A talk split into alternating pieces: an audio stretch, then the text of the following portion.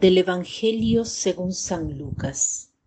En aquel tiempo se acercaban a Jesús los publicanos y los pecadores para escucharlo, por lo cual los fariseos y los escribas murmuraban entre sí, Este recibe a los pecadores y come con ellos. Jesús les dijo entonces esta parábola. Un hombre tenía dos hijos, y el menor de ellos le dijo a su padre, Padre, dame la parte de la herencia que me toca. Y él les repartió los bienes. No muchos días después, el hijo menor, juntando todo lo suyo, se fue a un país lejano, y allá derrochó su fortuna, viviendo de una manera disoluta Después de malgastarlo todo, sobrevino en aquella región una gran hambre y él empezó a padecer necesidad. Entonces fue a pedirle trabajo a un habitante de aquel país, el cual lo mandó a sus campos a cuidar cerdos. Tenía ganas de hartarse con las bellotas que comían los cerdos, pero no lo dejaban que se las comiera.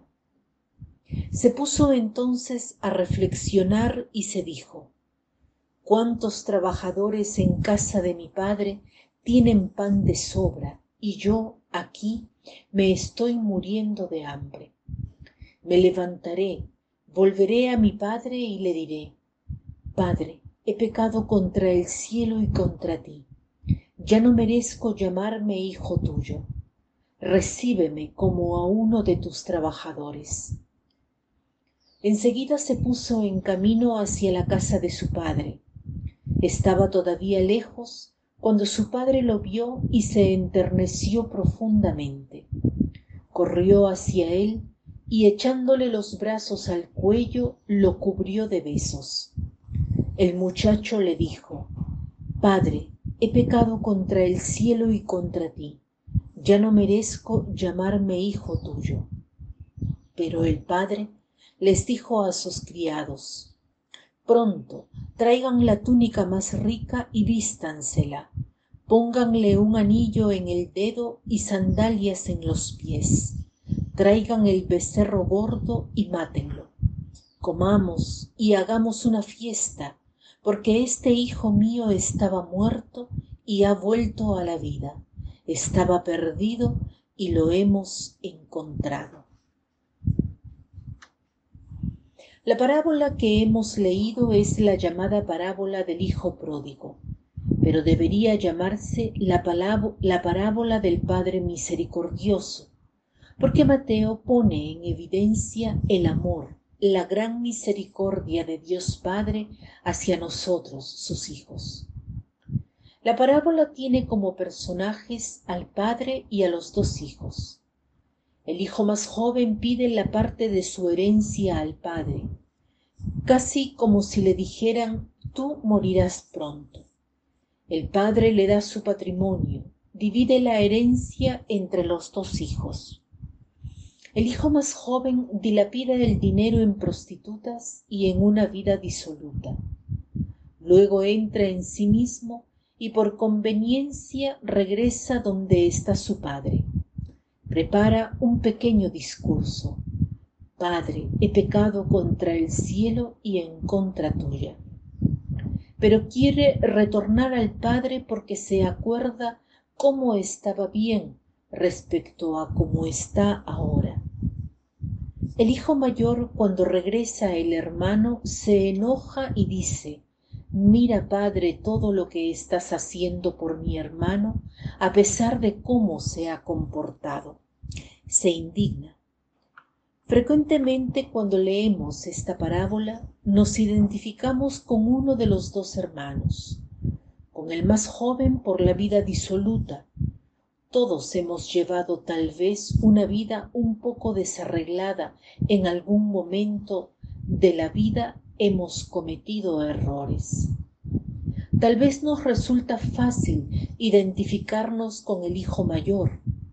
Observamos las reglas al pie de la letra pero en nosotros hay cólera. Hoy quisiera detenerme en Dios Padre. o sea, en el padre de esta parábola, tratando de ver cómo podemos nosotros ser el padre, porque identificarnos con los hijos nos es fácil, identificarnos en cambio con el padre es difícil. Pero ese es el objetivo de la parábola, la cual busca hacernos entender cuán grande es el amor de Dios Padre y que seamos misericordiosos. Quisiera subrayar tres aspectos que caracterizan el amor del Padre hacia el Hijo. Primero, ante todo, la generosidad. Cuando el Hijo le pide la herencia, no se enoja, no objeta. Segundo, apenas lo ve de lejos, corre a su encuentro, lo abraza y lo, besa, no le pide cuentas de lo que ha hecho. El hijo ha preparado un pequeño discurso, pero no le da tiempo a hablar. Dice en cambio, hagamos fiesta. Tercero, el Padre ama más allá de nuestros méritos. Nosotros, en cambio, vemos lo que hacen los otros y los amamos en la medida en que se lo merecen. Dios no obra así no nos ama más allá de nuestros méritos. Busquemos imitar al Padre en una de estas dos actitudes, en la generosidad o en la espera del regreso de aquel que yerra, o amando más allá de los méritos. No nos fijemos en si se merecen o no nuestro amor. Amar, amar, amar de este modo nos asemejaremos a Dios Padre. Para terminar cito a San Agustín. En la confesión el hombre expresa su humildad.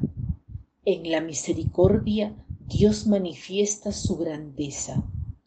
En la confesión el hombre expresa su humildad. En la misericordia Dios manifiesta su grandeza que tengan un lindo día.